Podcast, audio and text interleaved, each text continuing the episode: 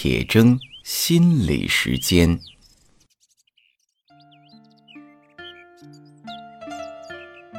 大家好，我是刘铁铮。我们今天来谈一谈自信心的话题。自信和什么有关呢？可能大家会觉得是和能力有关的，或者和胆量有关的等等。这些都有道理。不过，我今天想来谈一下自信和语文的关系。不知道大家会不会想，自信和语文有什么关系呀？那关系可大呢。先来举一个例子啊，就举汉语中的量词的例子。我们知道，词类中有一类是数词，就是一二三四百千万这些。还有呢，像第一、第二、第三，这些都是数词。数词啊，经常跟量词搭配，合起来就是数量词。比如像一个苹果、三张桌子，一和三是数词，个和张就是量词。量词是表示计量单位的。说语文和自信的关系，这怎么又扯到量词了呢？量词和自信有什么关系呀？我们汉语的量词啊，真是不研究不知道，一研究吓一跳。量词的丰富程度，可能远远超过我们很多人的想象。比方说，和家畜有关的量词都是有讲究的：一头牛、一匹马、一只羊、一口猪、一条狗。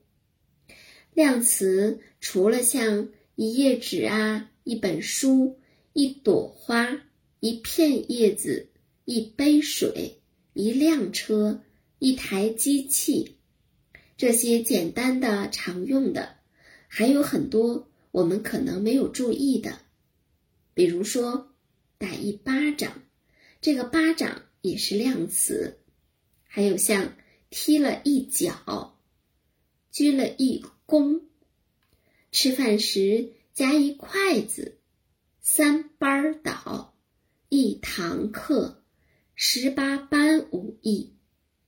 有这个字儿啊，多写了一笔。碰了一鼻子的灰，一辫子大蒜。这份报纸有八版，一包香烟，一层楼，一场雨。一小撮人，手上拿了一道口子，一摊子事儿，一汪水，一堵墙，等等等等哈。还有的字呢，非常神奇，比方说“把”，一把米，一把火，一把柴，一把椅子，一把伞，一把刀。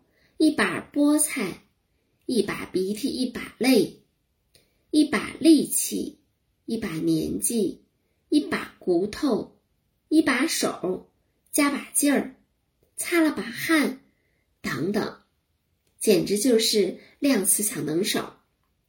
这还只是量词中的一小部分，量词还可以非常灵活的使用，比如说。鲁迅先生曾经说过“一匹乌鸦”，啊，是不是很形象？孔庆东老师还说过“四匹饺子”，哈哈，就会觉得那个饺子啊，非常的啊，这个壮实哈，很大个儿的感觉哈，还可以活用。所以呢，这些足以让我们感受到，在汉语中，量词不是一个简单的只作为单位的成分，它也起到。修饰和说明的作用，让语言更加生动。而所有的这些词语，如果翻译成英语，甭管是一张桌子、一头牛，还是一把刀，就只是 a table、a cow、a knife。至于说一把子力气，这一把老骨头，连翻译都翻译不出来。而像。一件事儿，还是一档子事儿，还是一摊子事儿，在英文中也是无从分别的。但是中文，即便不用特别的修饰说明，从量词也可以感受到其中的细微之处。这说明什么呢？这说明呀，当把英语翻译成汉语的时候，实际上被美化了，让语言更优美、更生动了。包括我们在阅读英语的时候。也是下意识的把汉语中的量词给加上了的，这就有一点像是说，一个小孩子他只会说一个苹果、一个桌子、一个牛、一个马，而我们给它翻译成了一只苹果、一张桌子、一头牛、一匹马，不知道的人就会以为。这个小孩子好棒啊！而反过来，将中文翻译成英文的时候，中文所富含的很多东西是无法被翻译的。甭管你使用了多么丰富的量词，翻译过去都是干巴巴的 a 或者 n。这种情况不仅仅是量词，很多词都是这样的。打比方说，形容颜色的烟青色。要怎么能翻译成英语呢？鸭蛋脸儿怎么翻译呀？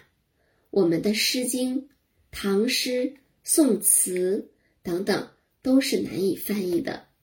还有中国哲学中最重要的“道”，要怎么翻译呢？